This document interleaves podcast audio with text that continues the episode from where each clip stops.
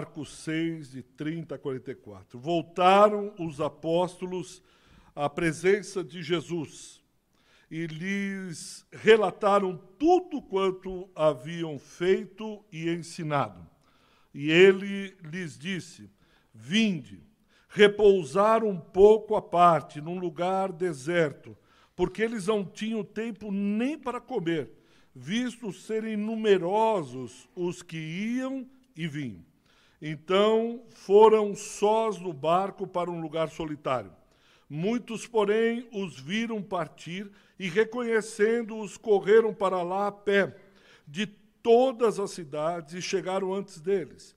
Ao desembarcar, viu Jesus uma grande multidão e compadeceu-se deles, porque eram como ovelhas que não têm pastor, e passou a ensinar-lhes muitas coisas.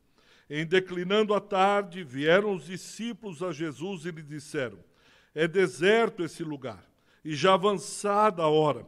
Despede-os para que, passando pelos campos ao redor e pelas aldeias, comprem para si o que comer.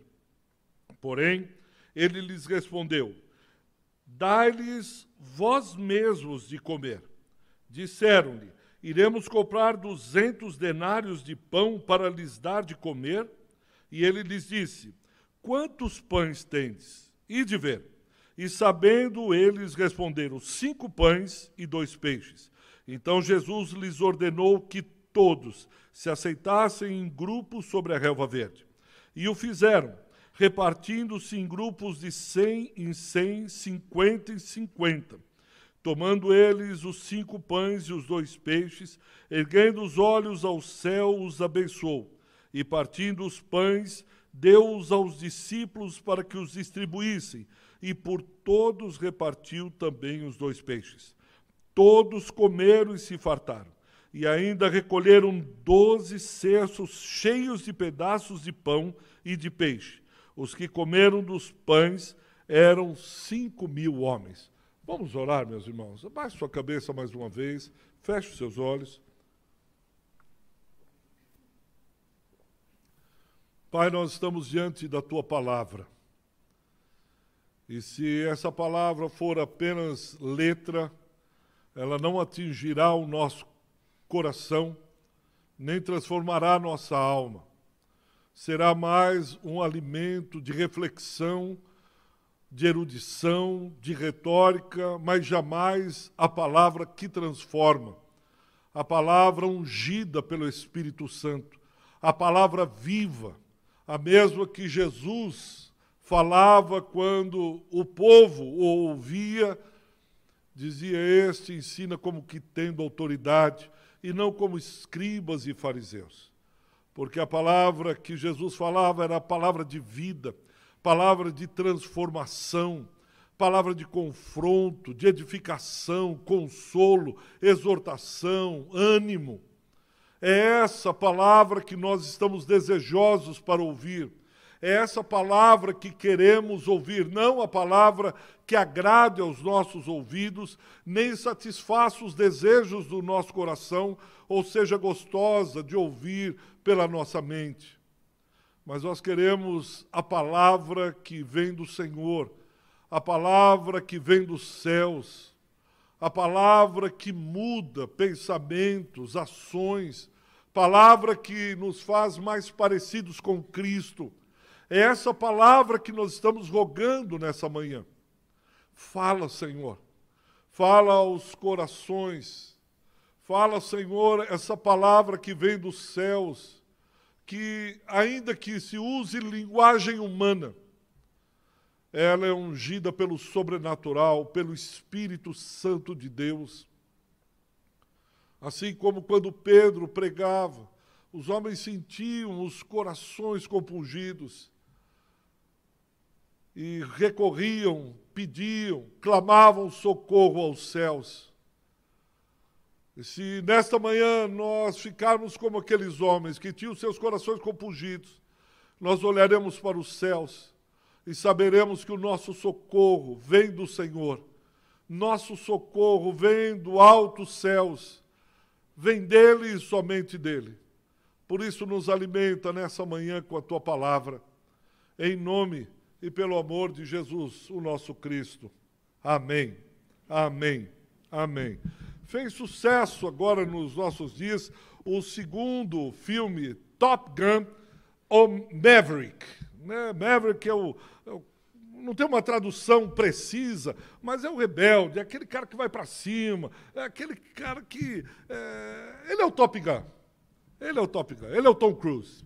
E o filme é ambientado numa escola de aviadores nos Estados Unidos da América. E o Tom Cruise é o Pete Maverick, ele é o, o, o top, ele é o, o, melhor piloto de aviação, de aviões de caça da América do Norte. E uma das coisas desse segundo filme, uma das reflexões é se ainda ah, vale o bom piloto o humano ou só a tecnologia. Então há uma controvérsia que permeia todo o filme, dizendo que o humano ainda é o diferencial. É a mesma reflexão que se faz hoje com relação à Fórmula 1. Agora ninguém pilotava como Ayrton Senna, Emerson Fittipaldi. Eles eram pilotos, hoje não, hoje é tudo eletrônica, é suspensão eletrônica, se faz tudo. O piloto, se colocar um boneco lá, faz. O que vale é a tecnologia, mas não mais humano. E o Top Gun vai falando isso. Mas o que me chama a atenção no filme, e o, o, o, o Maverick, né, o Pete, ele é, vem trazendo essa luz e ele é um simples instrutor. E todo mundo no filme pergunta para ele, mas você ainda é instrutor? Você não subiu sendo tão bom como você é? E ele não sobe por uma razão. E eu acho bacana isso no filme, né?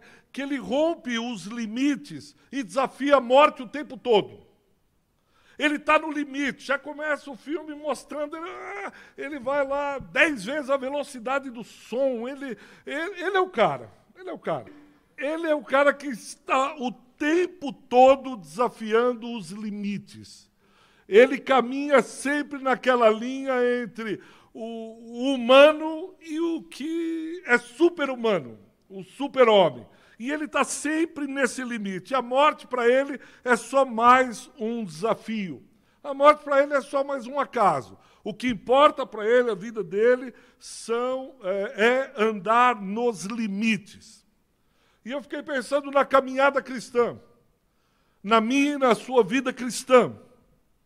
Se nós também, como discípulos de Cristo, somos um desses Pete Maverick, um desses que andam no limite, ou ainda mais, quais são os limites do discipulado? Quais são os limites para se andar com Cristo? Até onde nós estamos dispostos a ir? Até onde nós podemos chegar? Onde é o ponto que diz, rapaz, daqui para frente não tem mais condições. Você, como a gente disse, está com o pé embaixo. Você chegou nesse máximo. Por que, que eu estou dizendo isso? Veja os versículos 30 e 31.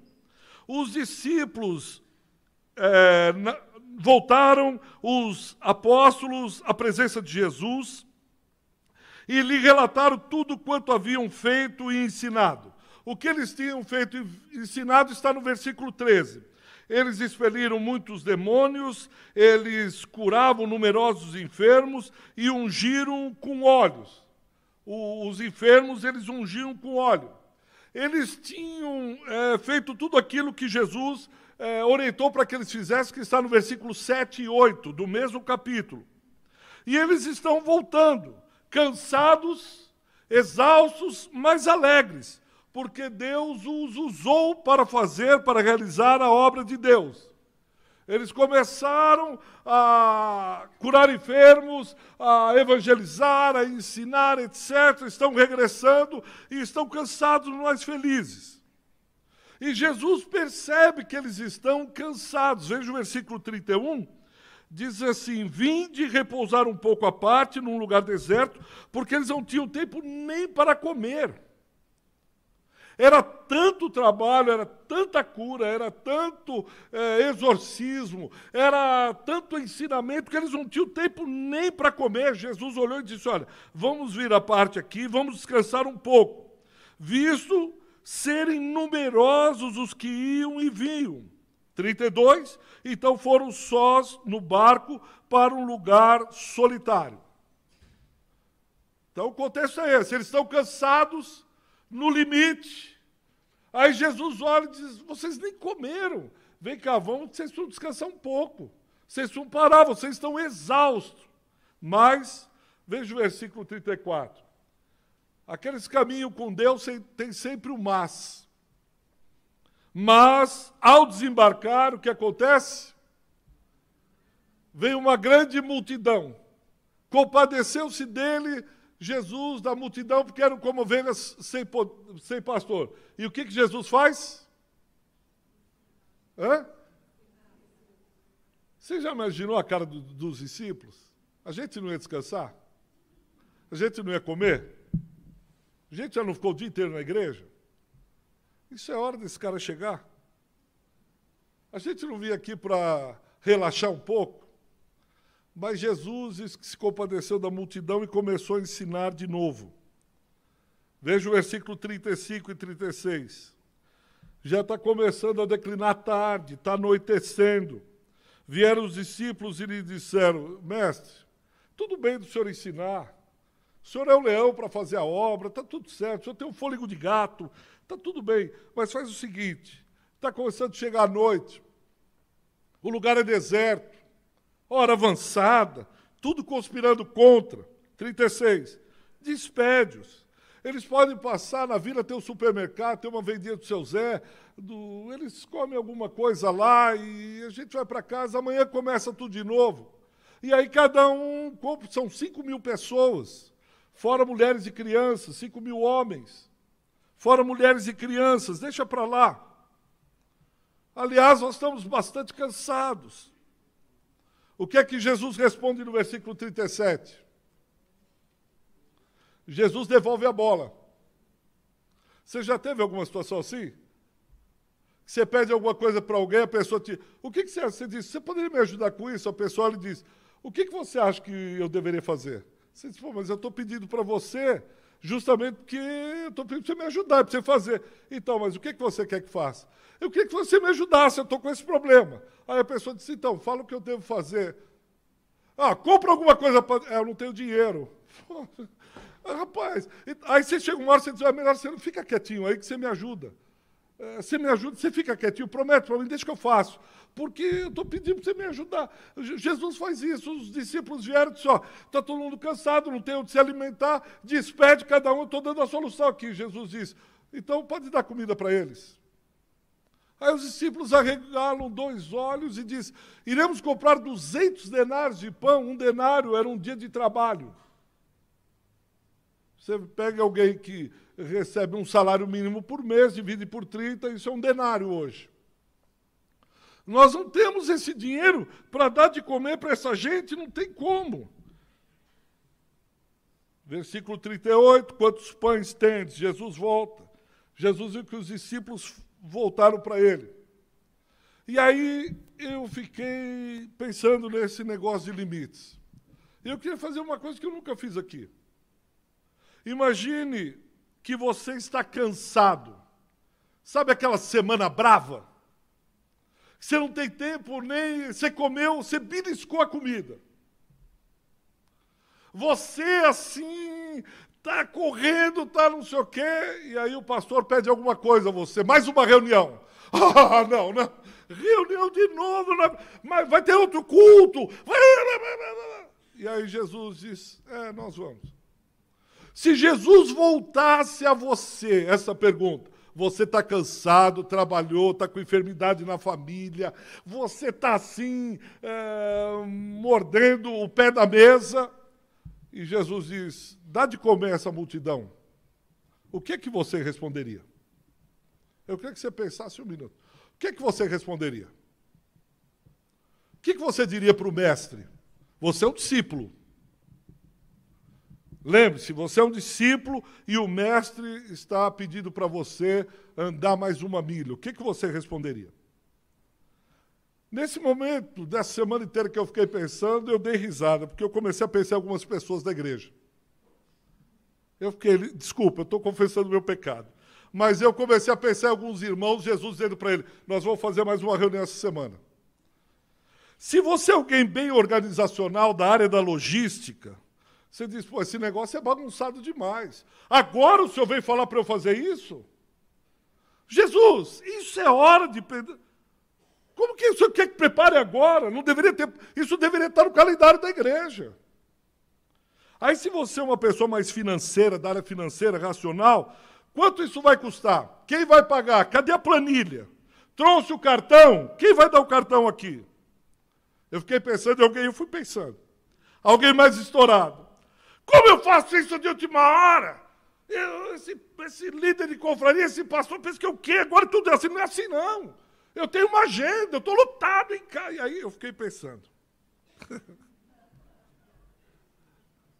Eu não tenho tempo.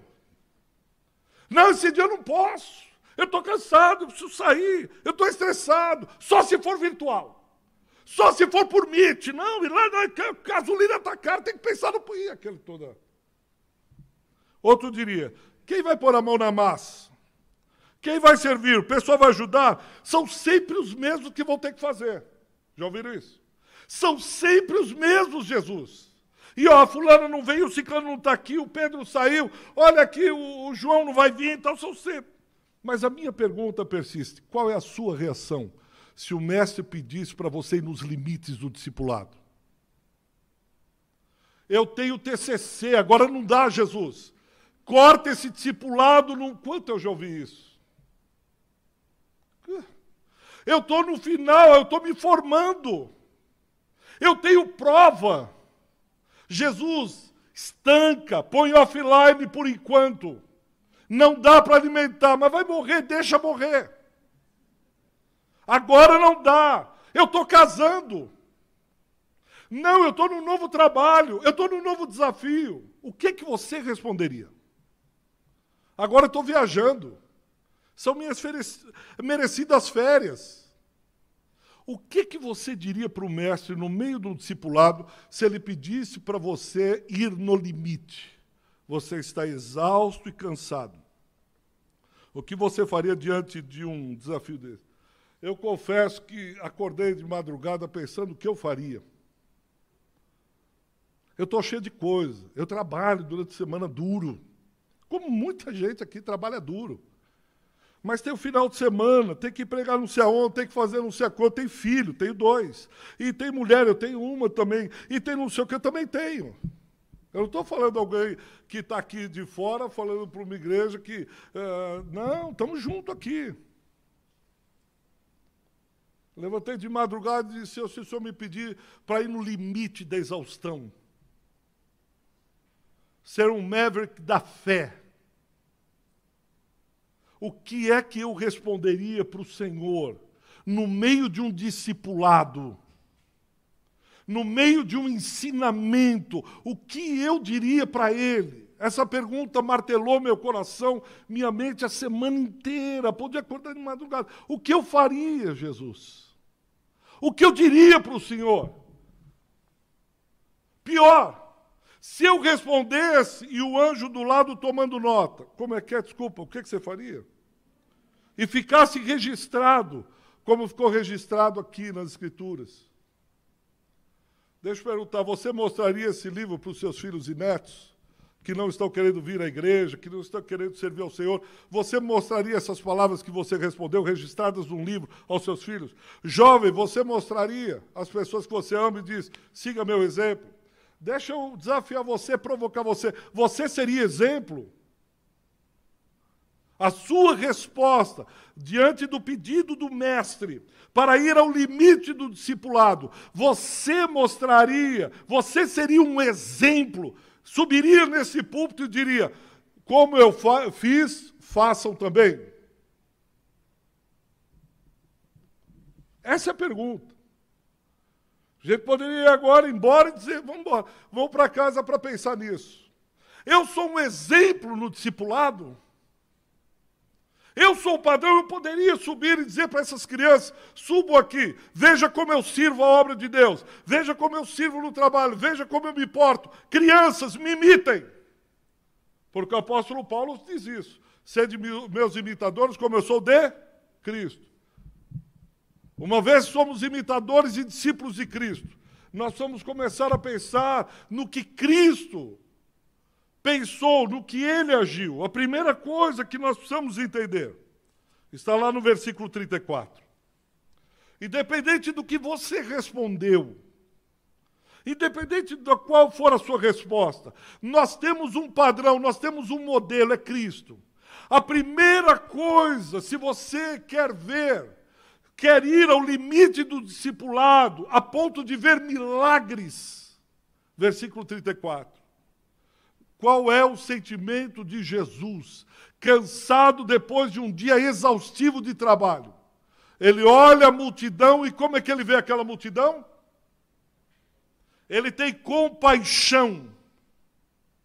Meu irmão, se você não tiver compaixão, você não consegue responder ao limite, chegar ao limite do discipulado. Só a compaixão, compaixão no Antigo Testamento era reunia o, o, o foco dos sentimentos, vinha das entranhas. Jesus olha e mexe o intestino dele, o estômago revira. Quando ele olha uma multidão faminta, sedenta, ele diz: Não, eu não posso. Não, eu não vou deixá-las com fome. Ele olha e se compadece, ele tem compaixão. Ele diz: Não, não vou embora. Jesus, eu fiquei imaginando as respostas. Você está muito cansado, Jesus, precisa descansar. Olha que você vai pegar um burnout. Olha, Jesus, você está passando os limites. Jesus, é melhor o senhor parar. É melhor o senhor pôr o pé no freio. Ele diz: Como é que eu paro com paixão? Como é que eu digo para o amor que eu sinto pelo meu próximo parar de fluir? Como é que eu estanco o fluxo de amor que eu tenho por você? O que, é que você diria para ele? Ele disse, rapaz, mas eu não consigo deixar de te amar. Não, mas é que isso está cansando. Não, isso está sendo muito para o Senhor. Compaixão, é, é, eu ter essa, mais ainda do que empatia, é olhar para o outro e sofrer a dor do outro. Eu sinto fome junto com ele. E ele é o maior exemplo ele olhou para mim e para você e se compadeceu de nós. Efésios, nós andávamos perdidos, éramos rebeldes a Ele. Nós atirávamos pedras na cruz. Nós éramos é, do exército da rebelião. Eu fico imaginando um anjo dizendo para ele: Senhor, não nos ame tanto assim, o Senhor está tão cansado mas ele se faz homem, ele se faz gente e vai aos limites do amor. Ele ultrapassa os limites da compaixão por mim e por você. Que amor é esse? Ele se dá, ele se entrega. Por isso que Jesus olha a multidão e diz: Você acha que eu vou embora para casa de consciência limpa, tranquila? Eu vim para isso. Eu amo esse povo, então eu sinto compaixão deles. Eu sinto amor por eles. Lucas 7, versículo 13. Ele olha uma viúva, chamada viúva de Naim. Ele vê o esquife com o seu filho morto. Ele vem e se compadece daquela viúva. Jesus, tanta gente que morre. Nascer e morrer. Mas Jesus olha para aquela viúva e se compadece ele vai e toca o menino e diz: Levanta-te. E restabelece, dá o filho para a viúva, diz: Está aqui teu filho. Por que, que o senhor fez isso? Porque eu tenho paixão, amor, compaixão por essa gente. Eu não posso deixar, eu não posso ver uma viúva assim e fazer que eu não vejo. Eu não posso olhar a fome, a dor, o sofrimento do outro e passar desapercebido. Não dá. Segunda coisa, eles só não, você só vai ver um milagre e ser um top gun, ir aos limites do discipulado. Primeiro, se você tiver compaixão. Segundo, se você trazer sempre à sua memória que Ele é o provedor, que Ele jamais te dará uma tarefa em que Ele não esteja disposto a fazer. Ele jamais desafiará você alguma coisa que Ele não seja o provedor. Ele jamais levará você a algum lugar onde Ele não possa suprir. Ele ensinou isso antes aos discípulos. Essa é a segunda multiplicação de pães. Não é a primeira. Ele já tinha feito uma. Ele já tinha ensinado esses discípulos. Quantas vezes nós não vemos milagre porque nós não nos lembramos de quem é aquele que provê, quem é aquele que nos enviou, quem é aquele que nos manda amar, quem é aquele que sente compaixão por nós. Por isso que Êxodo 8, 2, ele diz: e Te lembrarás, e lembrarás de todo o caminho pelo qual o Senhor teu Deus se guiou. Meu irmão, se você chegou até aqui, foi por causa dele. Ele te guiou, ele supriu. Você já deve ter passado inúmeras dificuldades, um sem número de vales. Você já deve ter chegado até perto da morte, mas se você está aqui, é prova cabal de que Ele tem cuidado de você, Ele tem suprido você, Ele tem suprido e sustentado a sua família, Ele tem te dado o Espírito Santo, Ele tem te dado vida, Ele tem insistido com você. Os, os momentos que você diz, ah, eu vou desistir, chega, Ele vai lá, chacoalha e diz: Vamos, filho, o discipulado ainda não acabou, vamos, filho, a caminhada ainda está longe do final, vamos, se anima, mais um pouco, caminha. E nós precisamos lembrar disso, porque os discípulos não lembraram. Os discípulos se esqueceram disso. Olha o versículo 8 de Marcos 6. Ordenou-lhes que nada levassem para o caminho, exceto um bordão, apenas um bordão, nem pão, nem alforje, nem dinheiro. Imagina a igreja enviar você para uma missão e diz: Você não precisa levar nada, só leva o seu bordão. Pode ir, não precisa levar dinheiro, eu vou suprir você. Você não precisa de pão porque eu vou dar alimento para você. Eu vou cuidar de você. Você não vai ficar no meio do caminho. A inanição não vai passar por você. Eu preciso lembrar quem é o provedor da obra. Quem é que supre as nossas dificuldades? Quem sustenta o nosso casamento? Quem abençoa os nossos filhos? Quem é o dono da obra? Quem é o Senhor das nossas vidas? Eles não lembraram disso. Se Deus enviar você para realizar alguma tarefa, não tenha a menor preocupação de que Deus fará aquilo que você não pode fazer, de que Deus dará a você aquilo que muitas vezes você não tem. Eu ouvi um testemunho, quero repeti-lo. Eu acho que você até conhece, foi um testemunho que foi muito falado, da dona Lourdes e do seu Tota, eu não sei quantos ouviram. Homens que moravam no interior da Paraíba, no sertão, eles frequentavam a Igreja Batista Missionária em Itaporanga, na Paraíba. E diz que o pastor, uma igrejinha muito simples, e o seu Tota e a dona Lourdes eram meeiros. Meeiro é quando você planta na terra de alguém, aí planta 100, divide 50 para o dono da terra e 50 para você. Basicamente é isso. Muito comum no interior paulista. E lá na Paraíba também, eles, o seu Tota e a dona Lourdes eram meeiros, muito pobres, muito pobres. E aí eles estão na igreja batista missionária e de repente o pastor faz um apelo, irmãos, eu queria fazer um apelo. Nós estamos quase é, um ano, seis meses atrasados com a rádio. Essa rádio chega a 40 mil pessoas, nós já estamos há não sei quantos anos e se você pode dar uma oferta especial, você possa dar o melhor que você tem. E aí diz que a dona Lourdes foi para casa, disse, Tota, o que foi, Lourdes? Você viu o apelo do pastor? Eu vi, eu vi. E o que, que nós vamos dar? Lourdes, nós não temos nada. Mas o pastor disse que nós temos que dar o melhor para Deus. Eu disse, eu sei, mas o que, que tem de melhor? Vamos pensar. E você sabe quando mulher pensa, ela convence, ela vai. Não, Tota, nós vamos dar alguma coisa. O pastor pediu, a rádio vai fechar. E eles foram orar. E orando, um olhou para o outro e disse que nós temos melhor é um galo. A gente tem meia dúzia de galinha e tem um galo, é o único que a gente tem. Depois o pastor falou para dar o melhor. Segunda-feira bateram na casa do pastor. Pastor, ontem o senhor falou da rádio, não falou? Falou que precisa para dar o melhor? Foi, foi isso que eu falei. Está aqui, esse é o nosso melhor. E deu o galo. O pastor pegou o galo, agradeceu meio sem jeito e a hora que eles foram embora, disse, mas o que, que eu vou fazer com esse galo? Não posso levar lá na rádio e dizer, olha, vende o galo. Quanto custa um galo? E ele ficou pensando, mas o que, que eu faço com esse galo da dona Lourdes?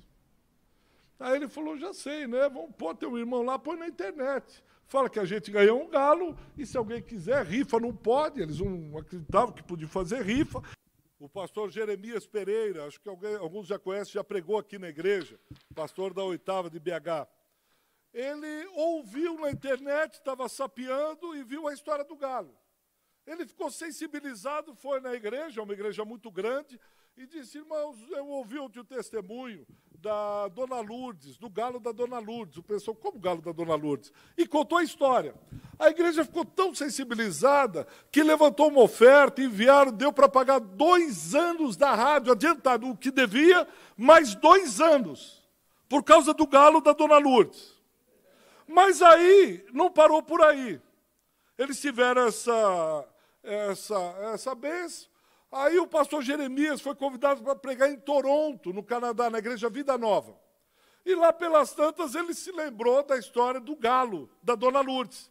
E ele disse: Olha, o testemunho, a igreja levantou. Um casal da igreja de Toronto, acabou o culto, falou: disse, Pastor Jeremias, nós ouvimos essa história. Me diz uma coisa, e a terra lá, a casa eles têm casa? Disse, não, pelo que eu sei, não tem casa. Nem geladeira, nem nada, não. Tá bom. Foram lá, reuniram a igreja e falaram: nós vamos construir uma casa para Dona Lourdes, que ficou conhecida como Dona Lourdes do Galo. E não sei porque o irmão disse: mas eles têm geladeira? Eu disse: não, irmão, não tem nem geladeira. Pois fala para ela que a geladeira, nós vamos enviar o dinheiro para o senhor, o senhor compra a geladeira. E outro fala assim: tem fogão a casa? Não. Então nós vamos comprar geladeira e fogão. Então, bom, você comprar a casa. Aí foram a história do galo, a história do galo, um grupo de irmãos, não sei se foi Bahia ou outro lugar, disse, espera um pouco. Eles têm terra, pelo menos? Não, se eles são meeiros, a terra é do outro. Pois fala para que eles possam ver um terreno, que nós vamos comprar um terreno para que construa a casa em cima desse terreno, que seja o deles. Bom, a história vai indo. Pastor Jeremias ou alguém foi para Nova York, e lá na igreja de Nova York souberam da dona Lourdes do Galo. Aí a Christianity Today, que é hoje uma revista chamada Cristianismo Hoje, ouviu a história do galo da Dona Lourdes. Foi lá e disse: Espera um pouquinho, essa mulher não pode ficar assim. Foi lá e disse: O que, que falta ali de terreno e de casa e não sei o que, ainda mandaram uma oferta. Aí um repórter do New York Times ouviu a história do galo da Dona Lourdes. Veio para o Brasil, lá no interior uh, do sertão, da Paraíba para fazer uma entrevista que saiu no New York Times, a dona Lourdes do Galo. Pastor, por que o senhor está contando isso? Porque o Deus que envia, ele supre. O Deus que envia, a dona Lourdes não podia imaginar que dando galo, ela ganharia uma casa. Ela não poderia imaginar que a história dela ia ser contada pelo New York Times. A única coisa que ela fez, ela aceitou o desafio proposto por Cristo. Ela entendeu que aquele desafio não era o desafio feito pelo pastor. Quem estava falando com eles não era, o pastor era só um instrumento, era um meio. Assim como o menino. Há um menino na história. Pergunto para o menino: o que, que você tem? Ele diz: minha mãe me fez um lanche, pôs na lancheira. E eu ouvi vocês contando aí acerca de, de dar o que tem, de dar tudo o que tem, pois minha mãe me deu, eu posso passar necessidade, o que eu tenho reparto. Vocês já imaginaram os adultos vendo? Ô menino, deixa de ser besta. São cinco mil homens, fora mulheres e crianças. O pãozinho e peixe, o, o, lanche Mirabel que tua mãe te pôs, o suco Maguari, vai alimentar toda essa gente. Nós estamos no meio do deserto. Ele falou, mas eu ouvi o apelo. Eu quero dar tudo o que eu tenho. E ele oferece. Ele dá. Ele diz, reparte. Eu, particularmente, acredito que tinha alguns adultos ali. Como tem alguns adultos aqui ouvindo. Alguns que têm coração de menino, de criança, e ouvem a voz de Deus e diz: a partir de hoje eu quero dar tudo o que eu tenho ao Senhor. Eu vou aceitar os limites. E como naquela multidão tem adultos que têm, mas ele diz: deixa passar essa emoção, esfria o coração, e depois a gente pensa melhor, hoje é dia da família, a gente deixa que isso passa. Coraçãozinho, fica quieto, vai passar essa história, deixa o lanchinho aí. Eu creio que nós temos lanchinhos espalhados por aqui. Mas eu não tenho dúvida que muitos guardarão o lanche. Mas também eu creio que haverá alguns, como aquele menino, abrirão a lancheira e dizer: pode levar meu Mirabel, pode levar meu suco Maguari e pode dar o que eu tenho. Eu sei que eu estou dando para Deus. O que é que Jesus faz com isso? Quando Jesus recebe ele pede para separar em confrarias.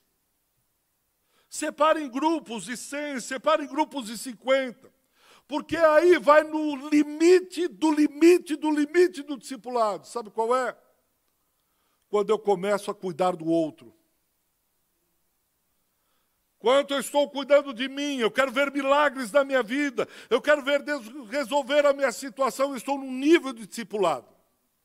Mas chega uma hora que o mestre diz: você vai ter que quebrar os limites. Você precisa entrar na escola do Top Gun. Você precisa se tornar um maverick da fé. Como eu faço isso? Agora você vai cuidar do próximo. Se compadecer dele e vai cuidar, repartir o seu lanche e ensinar. Mas, Senhor, eu estou exausto. Eu trabalho muito eu tenho isso, eu tenho aquilo, eu tenho aquilo. E Jesus diz: Você quer subir um nível a mais no discipulado? É quando você morre para si e vive para o outro. Não é a mensagem do Evangelho? Quando eu começo a não me preocupar mais comigo mesmo, e aí é o limite.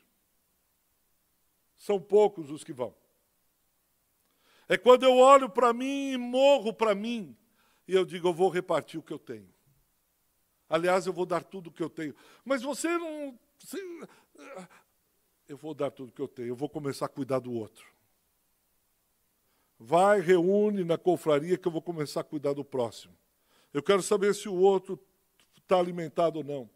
Eu quero saber se os meninos de rua, os moradores de rua estão bem. Minha família está bem. Mas agora eu quero passar num outro degrau, num outro patamar da liderança. Eu vou olhar para o meu próximo. Eu não posso mais ficar em casa cuidando só de mim.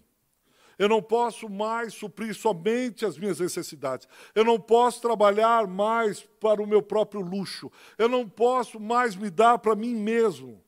Aí eu chego num limite do discipulado que poucos chegaram. Ele olha e diz: tem gente precisando. Enquanto tiver fome no mundo, o meu lanche não ficará só na minha lancheira. Enquanto tiver gente precisando, eu quero abençoar outros. O menino entendeu o que os apóstolos não entenderam. Eles obedecem, aceitam o desafio e dizem: Jesus, nós vamos entrar nessa barca. Mas o senhor vai ter que cuidar da gente, porque isso é muito difícil. Jesus diz: é dificílimo. Por isso que eu separei vocês. E ainda assim um vai me trair, um vai se perder ainda assim vai ter um monte de problema, porque eu estou indo com vocês no limite. Há alguns homens e mulheres que Deus chama para o limite. Diz, a partir de agora, você vai cuidar do outro. Por isso que os pastores da igreja de Efésios 4 são dados. É quando ele perde a sua agenda. O líder perde a sua autonomia. Ele começa a viver para o outro ele vai à exaustão, ele vai ao limite, ele deixa de comer para quem? Para o outro. Por isso que o pastor é dado à igreja. Não, não, não é mais minha agenda. Não, não, não é mais a minha vida. Não, não, eu sou líder agora, eu vou, eu vou chegar à exaustão como os discípulos. Esse é a caminhada da fé. Esse é o discipulado cristão. Eu sei que não é para todos. Entenderam? Porque a semana inteira Deus disse: você está disposto a perder seus finais de semana? Muitos conhecem aqui o pastor Ariovaldo, ele é um jovem desejoso de entrar no discipulado. E ele compartilhou comigo o seu testemunho e eu não esqueci até hoje. Ele estava na igreja metodista e aí ele, com o pastor, disse: Eu quero ser pastor. 16, 17 anos, eu quero ser pastor. Eu quero, e o pastor dele já é um pastor experiente, ouvindo e tal. E num grupo de jovens, um culto de jovens, aí ele chegou e disse: Pastor, tal, mas eu quero ser pastor. Ele chamou, então, um menino, um jovem ainda, Ariovaldo, e disse: Ariovaldo, vem cá. Você está disposto a perder os seus finais de semana enquanto todos estão saindo, passeando, brincando? Você está disposto a perder os seus finais de semana para ficar cuidando da igreja? Pastor Ariovaldo, diz uma coisa: você está disposto a ver os irmãos da igreja crescendo, é, subindo na empresa, etc., e você pastoreando o rebanho aqui, cuidando, dando atenção àqueles que ninguém quer dar atenção e vendo os seus cuidando? Você quer ser pastor? Ariovaldo, você quer ver todos lá com seus filhos passeando de férias, indo a lugares e saindo, de um domingo não vai na igreja, o outro vai e tal, e você dominicalmente indo na igreja e abençoando, dando a vida por aquelas pessoas, você ainda quer ser pastor? Ele falou, Bitum, eu tive que sair para pensar. E aí, quando ele foi casar, ele chamou a esposa e disse: Eu sou pastor. Bom, eu sei, tal, que isso quer dizer. A minha vida é para o rebanho. É para Deus. Não é mais a minha vida. Você está ciente que você está casando com um pastor? Ele disse, você disse para ele, se ele dissesse não. Ele disse, não, eu quero outras coisas da vida. Ele disse, eu não poderia casar. Quando eu preparava, eu lembrei. Esse cara foi no limite. Maverick. Ele foi no limite da resistência. Eu fiquei, Deus, será que eu vou nesse limite? Será que eu sou exemplo para o rebanho desse limite? Será que eu olho para esse discipulado, para essa vida cristã e digo, Senhor, não pode ser outra coisa senão isso? Eu quero ver os milagres de Jesus. Pois então, dê tudo o que você tem. Mas eu estou cansado, eu estou com a agenda lotada, eu estou exausto dê tudo que você tem, faça alguma coisa. Dê de alimento, alimente os outros, cuide dos outros, discipule os outros, ensine os outros, gaste a noite, chore pelo próximo, cuide do teu próximo, acolhe o teu próximo. Mas e eu? O eu está crucificado. Nós vivemos um período no Brasil onde estão se levantando os novos cruzados. É um tempo medieval onde os cristãos saíam de Roma e iam para Jerusalém para reconquistar a terra. Eram chamadas cruzadas, pelo menos três. E nós estamos vivendo esse momento no Brasil onde alguns querem reviver as cruzadas. Mas nós não somos cruzados, nós somos crucificados. Crucificamos o nosso eu junto com Jesus naquela cruz. Deus nos chamou para a teologia do domínio, para dominar sobre os outros.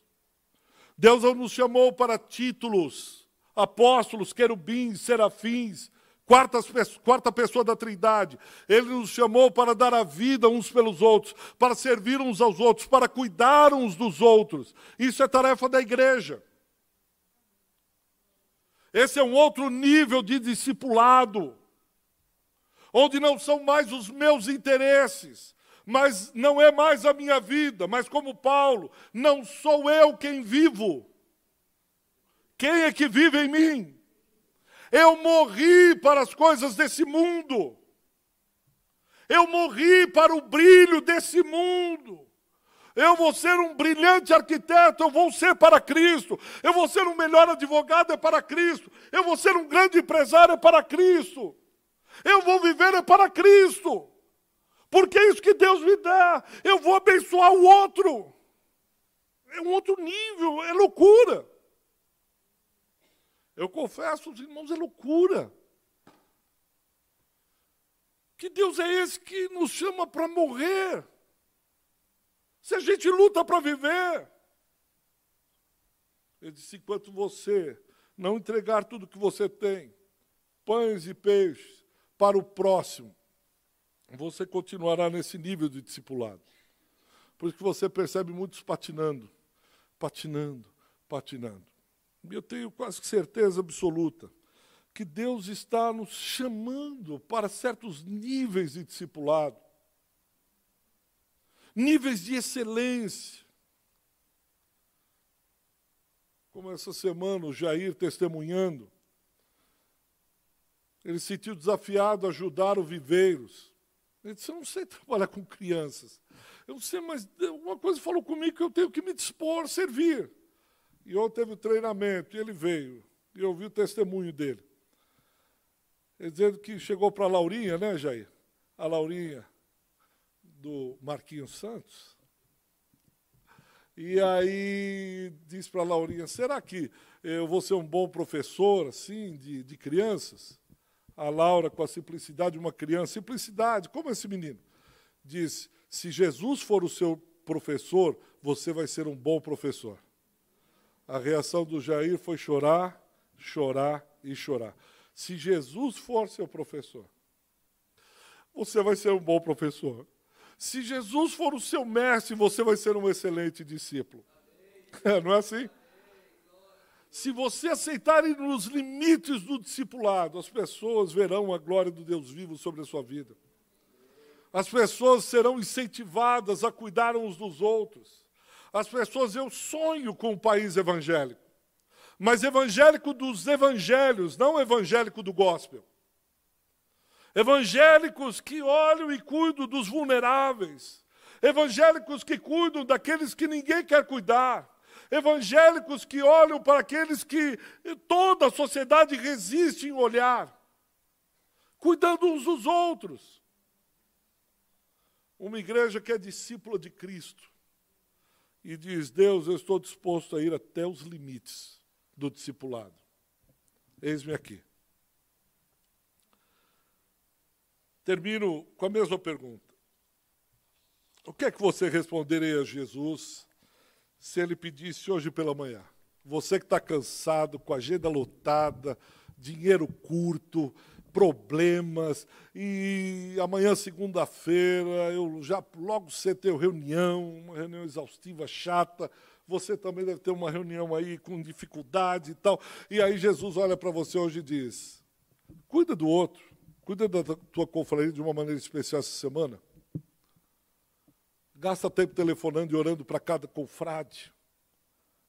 Gasta tempo telefonando para a irmã, ora pelo fulano, ora. Você diz, como é que é? É, cuida deles para mim. O que, que você responderia? O que você responde entre você e o mestre. Mas eu espero, mesmo de coração, que você responda, Senhor, o Senhor vai suprir. O que é que o Senhor quer que eu faça? Eu estou no meu limite. Mas eu quero aprender essa lição.